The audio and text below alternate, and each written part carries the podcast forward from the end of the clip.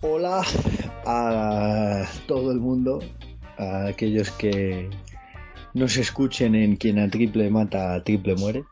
Eh, lamenté enormemente no poder estar en el programa del otro día, aunque no hay mal que por bien no venga y la verdad que me ha gustado mucho escucharlo, escuchar a mis compañeros y bueno, pues mm, escuchar un programa de nuestro podcast, eh, digamos, eh, fuera de él, sin participar eh, que aunque dé pena, pues te da otra visión del asunto y bueno, la verdad que me ha gustado.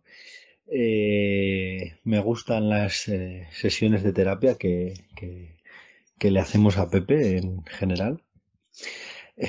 Son muy graciosas. Y bueno, pues te acompañamos en el sentimiento, Pepe. Carlos y su amor por el baloncesto europeo, bueno, pues que, que siempre gusta escuchar. Eh, es una lástima que, piense tan mal de Fénix cuando probablemente sea el equipo que más tiros de media distancia realice. Eh, ese tirito que tanto le gusta a Carlos, que tanto añora, tanto defiende y, que, bueno, que si somos contracultura, pues, pues habrá que usarlo, ¿no?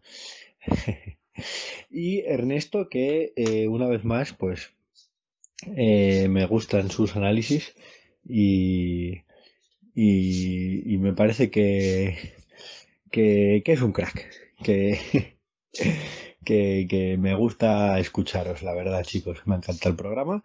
Y nada, pues voy a intentar contestaros en diferido, que no tiene mucha gracia, pero bueno. Básicamente, eh, bueno, pues así por un poco por, por hacerlo en orden, hablasteis de los Sixers eh, bueno, pues la verdad que coincido con todo lo que se dijo, un poco la opinión, digamos, común del programa, que sin haberla, bueno, pues eh, aunado entre todos ni, ni, estandarizado, pues pensamos todos lo mismo, que Simons es un, un paquete del tamaño de, yo que sé, no sé, enorme, y bueno, pues, ¿qué es lo que hay? Eh, Atlanta jugó genial. Es una pena que, como dijo Pepe, que no ganara a Milwaukee, no porque pueda decir él que ganó Atlanta, sino porque Atlanta me pareció el equipo más divertido, con diferencia de todos los playoffs. Eh, muy alegre, que como dijo Ernesto, pues le, le echó en falta a las, las eh, bueno, pues la gente que, que por lesiones no, no, pudo estar. De Andre Hunter también se echó en falta, sobre todo para defender, por ejemplo, a Middleton. Eh, que cuando salió eh, este Redis, Count Redis, que fue una locura. Eso, eso es para verlo, ¿eh? Salió en el sexto partido que apenas había jugado casi en la final. Y salió y se cascó un 6 de 7 en triples, sosteniendo el solo al equipo, pero a base de, de, de aquí estoy yo, ¿sabes? Sin hacer. fue genial, fue como. Fue como un niño enfadado que salía a decir, me cago en la puta, me he perdido todos los playoffs y, os vais a enterar. Y metió 6 de 7 en triple. Es maravilloso. Ya sabéis a, solo quién, qué, pocos jugadores pueden estar al alcance de esos porcentajes. Y como dice Ernesto, ¿no? Quien quiera coger la referencia, que la coja. Y, y nada, y la verdad que fue una pena, sí, la verdad que le faltaba, creo que creo que la clave estuvo en el rebote, que ya lo dijisteis, el rebote ofensivo, que Capela estuvo muy bien, pero que defendiendo él solo no se bastaba y que tampoco cerraba bien el rebote. Pero bueno, que es una cosa más de equipo. Y, y que bueno, que Milwaukee pues eh, se ha hecho grande, o sea, se ha hecho fuerte por poner un equipo alto cuando predomina el small ball en todos los lados. Y, y así a base de rebotes y de poderío interior, pues, pues ganar. Es muy significativo que creo que, si mal no recuerdo, Milwaukee en esa serie tiene mejor balance sin Anteto que con Anteto. Ahí queda eso. Que todos jugaron mejor cuando no estaba Anteto en el, en el campo. Que ahí queda eso.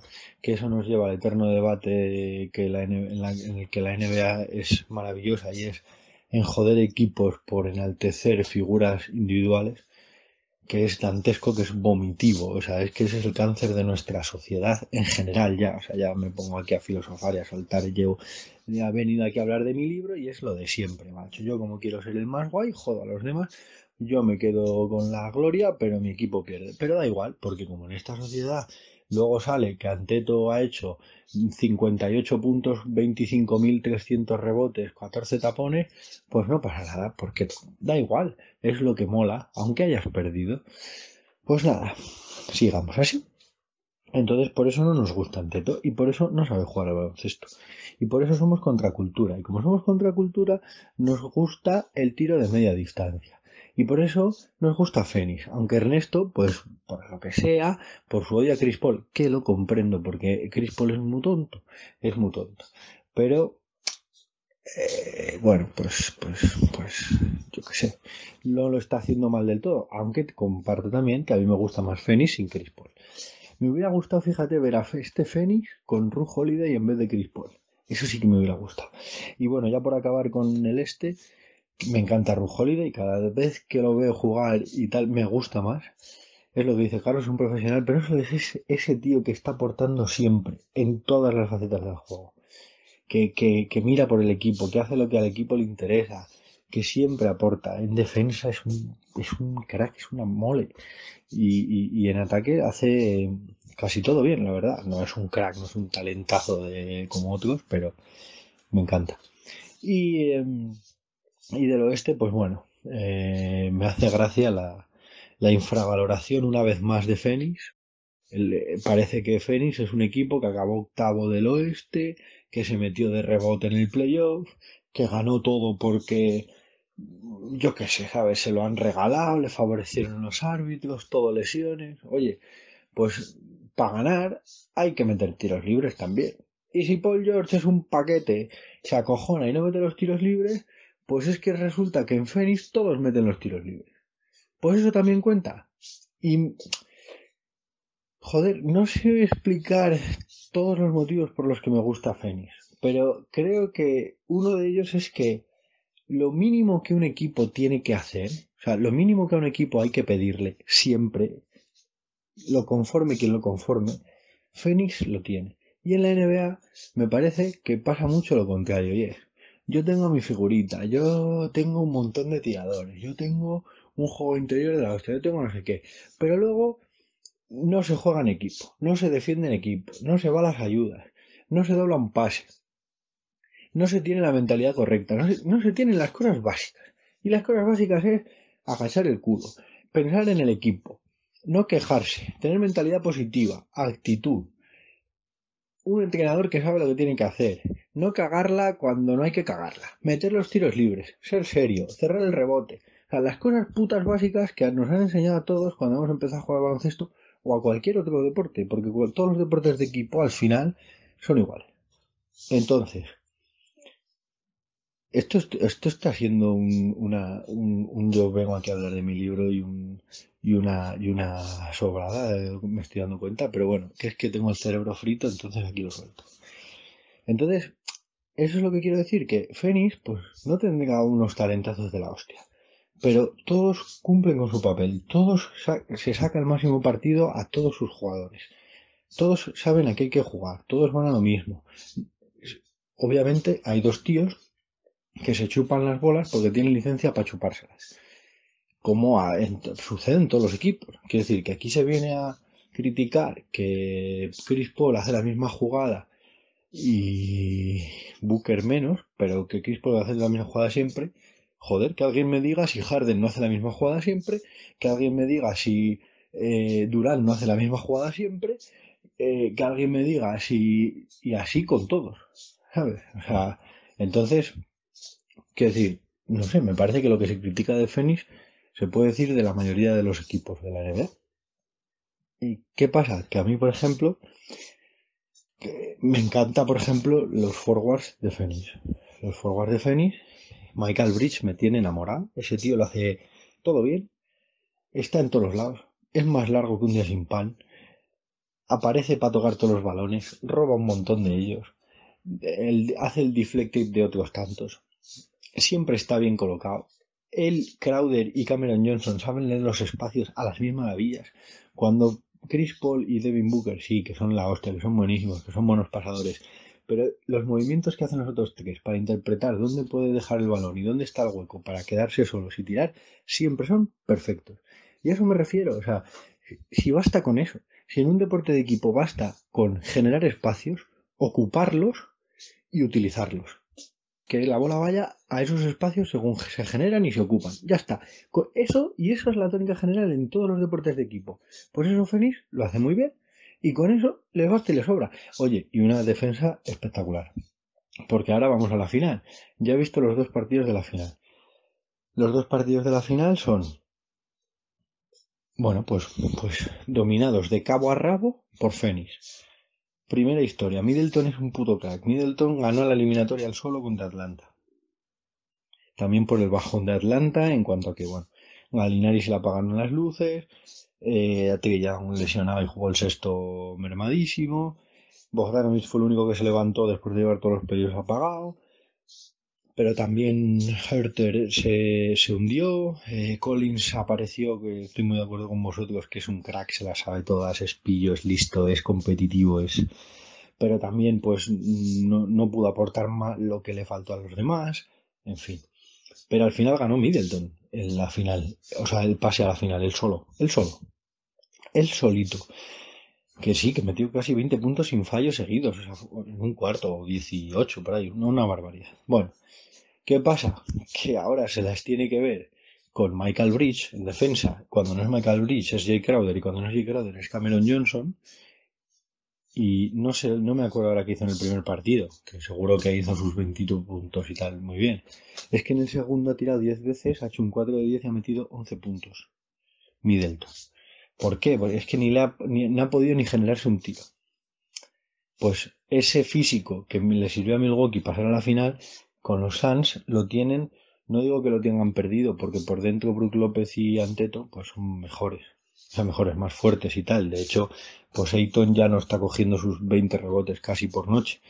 Pero Ayton ya no es lo mismo que Capela en defensa, eh, y el resto de los forwards de Phoenix ayudan en defensa y cierran, y cierran el rebote que da gusto. Y claro, pues Milwaukee pierde toda la ventaja por la que llegó a las finales. Y básicamente sí, ha habido momentos en los que Milwaukee se acercaba a Phoenix, pero prácticamente, eh, bueno, pues mm, que estoy pensando en el último partido, se acercan a 5 en algún momento del final del tercer cuarto y del y de mitad del cuarto, pero los dos partidos rondan eh, el, más 10 para Fénix constantemente casi desde el segundo cuarto, que es cuando hacen la brecha, creo, en el segundo partido a final del segundo cuarto y, en el primer partido casi en... no me acuerdo ahora, pero, pero vamos, que con holgura. Entonces, bueno, Booker espectacular, espectacular, Chris Paul a la suya.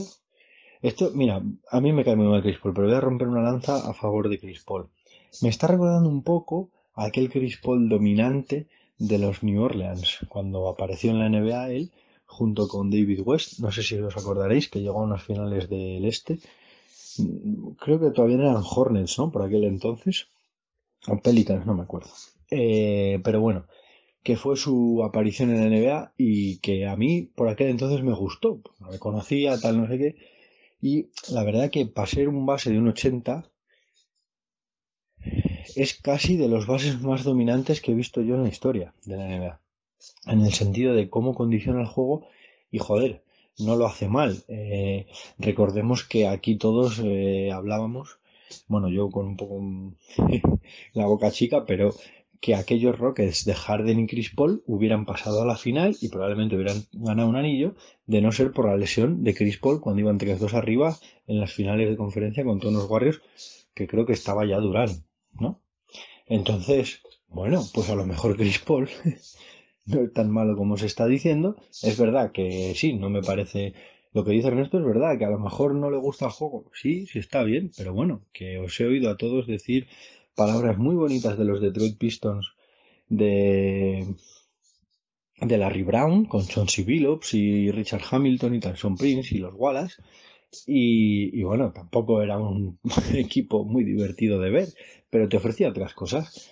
Pues es lo que yo pienso de Fénix. Entonces, aparte que, que, bueno, pues la intensidad que le ponen y cómo juegan, pues, pues hombre, me parece más divertido que aquellos Pistons, me refiero, de, Larry Brown. Pero bueno, que ya veo que estoy por los 15 minutos y este soliloquio tiene visos de convertirse en inaguantable. Entonces, eh, bueno, pues aquí lo dejo.